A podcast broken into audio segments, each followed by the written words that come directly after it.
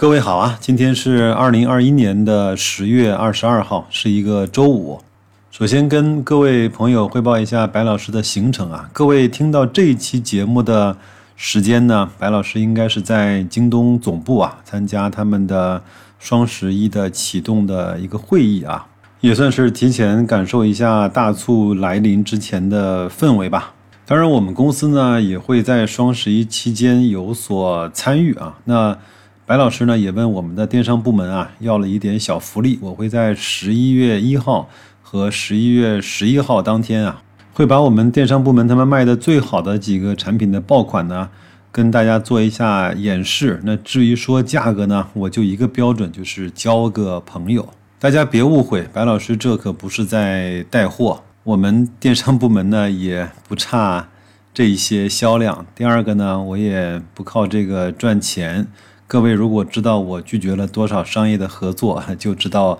我对大家有多么的珍惜了，好吧？没有白老师微信的可以加一下，都说我像白老师的首拼字母就能够找到我。好，那咱们进入这期节目的正题啊。最近呢，其实我一直在思考一个问题啊：个人投资者为什么不肯放弃投资个股，采用只投资 ETF 的方式来去打理自己的资产？我想了很多，我相信最大的一个因素呢，是认为自己在选股的能力上啊，可能是超越了市场的平均的表现。但是三五年或者是更长的时间下来来看，有可能你的收益还跑不过一些标准的指数。当然呢，就像以前说的那样，很多人呢来。投资市场呢，不是来赚钱的，是来玩的，是来参与的，是来享受这种刺激感的。那这样的话，就很难从投资个股慢慢的过渡到投资指数基金这样的方式。在前几年，白马股呢一直是涨得还不错。有的人说，格力呢以年限来看，从来不套人，每年都会创新高。但是这两年呢，这个魔咒和美好的期望也被。无情的打破了，包括像茅台，如果你在两千四五的时候买入，跌到一千五的时候，你依然会很痛苦，对吧？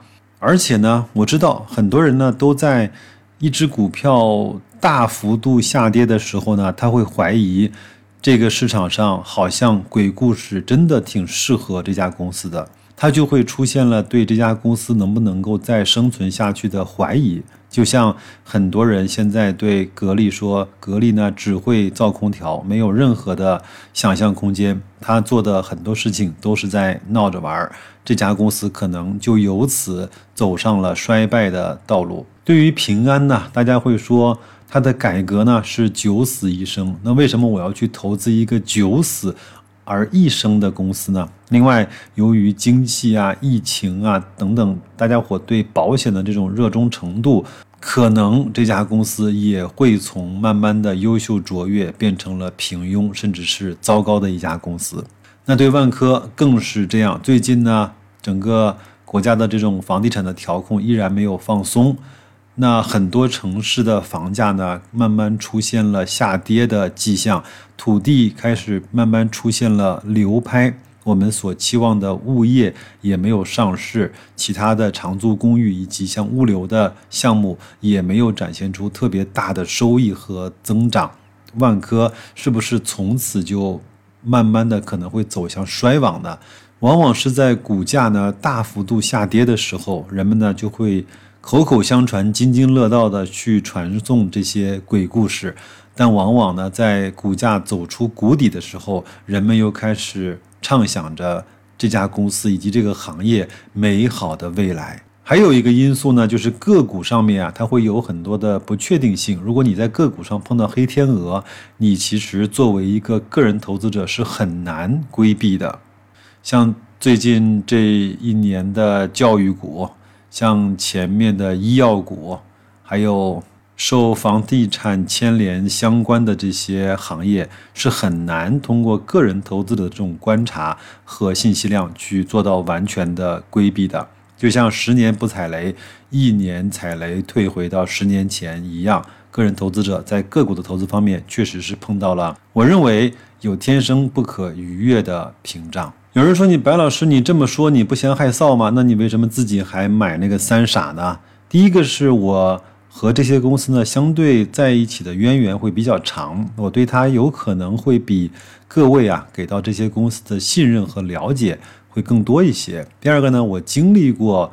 满仓被腰斩的时候，我知知道我自己的心理和我的承受力的极限在什么地方。第三个呢，我不轻易用杠杆，所以基本上没有爆仓的可能性。但是，不代表呢我就不会去思考。作为我来说，要打理这一份资产，那到底是用个股的方式去做很多的跟踪和研究，还是说用投资指数基金的方式，可能会变得。更加的轻松和更加的有持续性。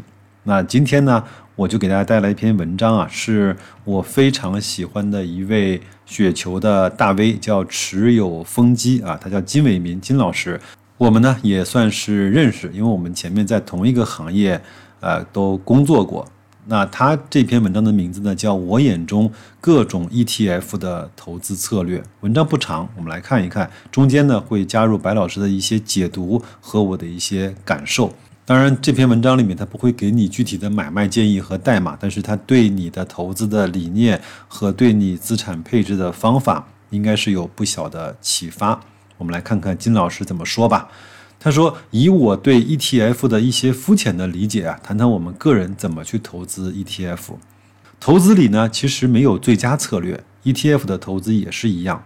每个人的情况不同，市场的变化也很快，试图找到一个最佳策略几乎是不存在的。但是呢，我们可以把各种策略从最激进到最平淡来谈一谈我们个人的体会。”第一个呢，就是单调一只行业 ETF，比如说你就买了白酒 ETF，或者买了消费 ETF，或者买了能源 ETF，或者周期 ETF。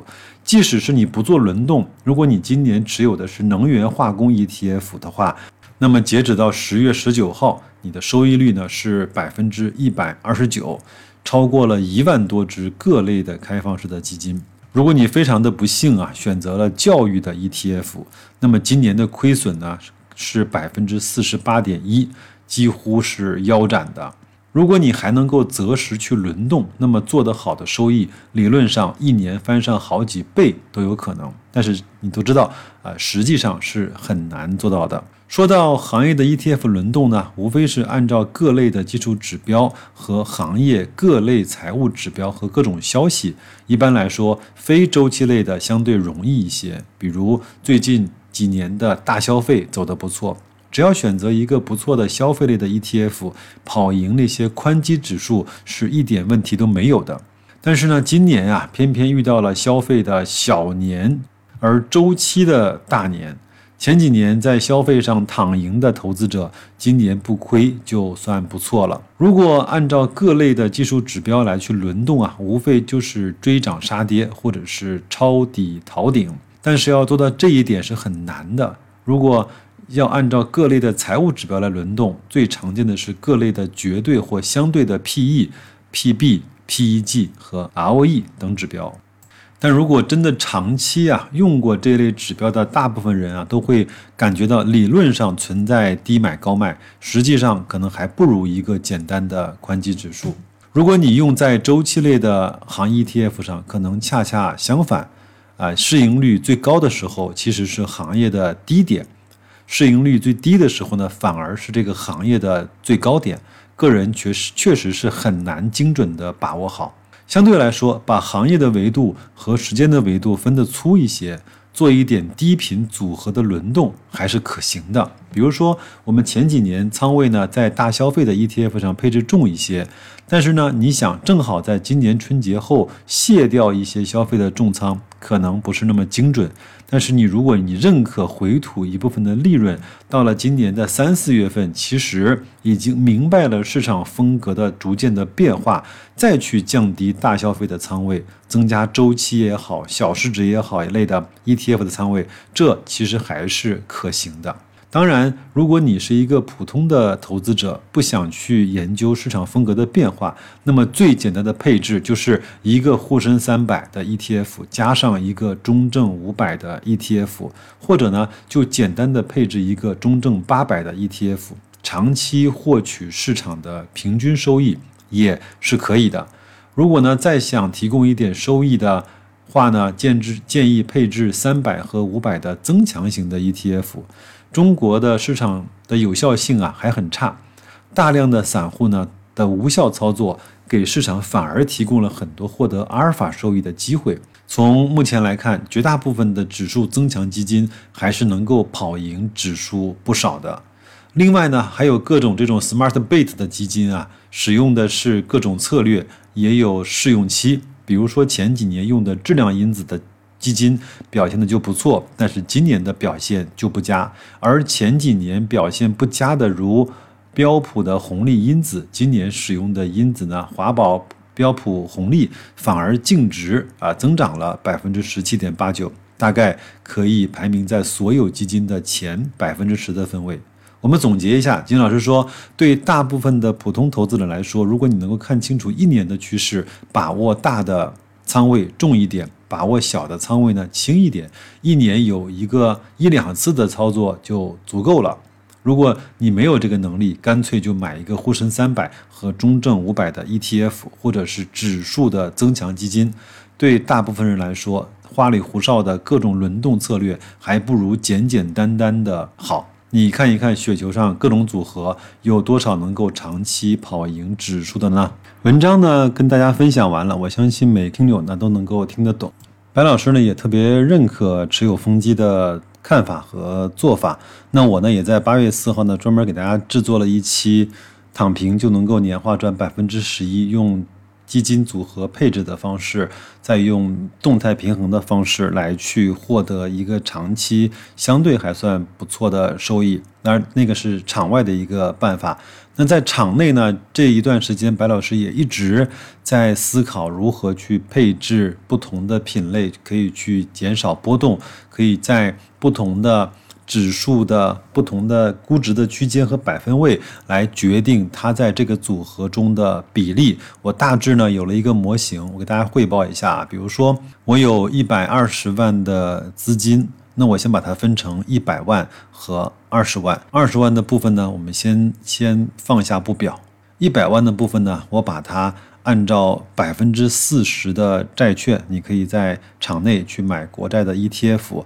然后呢，把它按照百分之三十的沪深三百和百分之三十的创业板来去配置好这一百万。那为什么要配置百分之四十的债呢？就是债和股呢，它是有一点跷跷板的效应的。百分之六十的权益资产和百分之四十的债务性的资产，它本身就是一个互相的冲抵和平抑波动这样的一个作用。然后呢，指数的基金啊。这个指数呢，最好的一个特点就是它可以去估值。我们非常明白的知道沪深三百在多少倍的 PE 和多少倍的 PB，它是贵还是便宜的？它是在整个的历史长河中，它是处在百分之九十的最贵，还是在处在百分之十的比较便宜的阶段？那么我们可以通过它在这些。数值上的表现来去配置它在这一个基金组合中的比例，有可能我就配置了百分之四十的债和百分之四十的沪深三百以及百分之二十的创业板，因为创业板本身和沪深三百它有一个大小盘风格切换的互相的呃抵冲和互相平抑波动的。作用，那每年呢可以去调整一次，或者是半年调整一次都可以，而且这样的调整是非常非常方便的，它数据手头就有，你随时可以调整，调整一次之后你就不用再管它了。那刚才我说还有个二十万放在外面是干嘛呢？因为白老师呢比较小肚鸡肠、斤斤计较和贪得无厌。那正好呢，我的软件又支持，那我就用这个二十万呢来去做这些指数 ETF 的网格，我会设定好严格的网格的区间，我也会设定好严格的底仓，从而确保它不会被卖飞。如果到了极端的情况，二十万全部因为下跌买成了当期的股份，那也相当于是另外一种模式的定投。然后在这样的基础上，再配合四三三的资产配置和配合不同百分位在配置中不同的资产比例的搭配，那每年只要去做一次，另外的所有的事情就让机器帮我们去自己去执行吧。那假以时日，通过这种波动性网格的收益呢，对整体的持仓的成本啊，会起到摊低的作用。有的人说，白老师，你这个还不够给券商交手续费的。那因为网格交易呢，它是一定会有绝对的正向盈利，才会有网格交易的产生。所以这个呢，我们不用太担心。而且白老师跟券商谈的费用足够的低。所以呢，只要当你的条件单设好之后，网格交易只要成交，它一定是可以给你带来正向的收益的。我觉得这个至少白老师通过这几年的检测下来，还是有心得的。当然，这个方式呢，我绝不是推荐给大家。而这是只是我的一点点小思考。我觉得每个人通过自己的学习和思考呢，能够形成一个让自己看得懂、玩得转、拿得住，并且还有不错的收益这样的投资方式，就是个人投资者在投资市场中最幸福的那一个闪光的时刻，好吗？我就说到这儿，又开始啰嗦了啊。那就这样吧，祝各位生活愉快，投资顺利，再见。